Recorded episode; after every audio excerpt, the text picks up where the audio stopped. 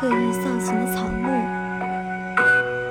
才会向往野林中肆意生长的枝桠。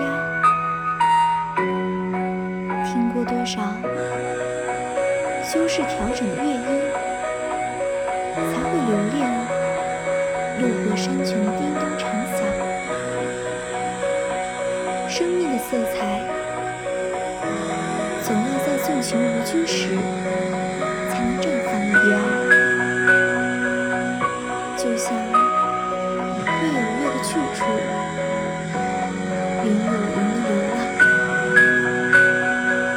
有谁见过人絮养凤凰？又有谁能束缚月光呢？一颗流星，自有它来去的方向。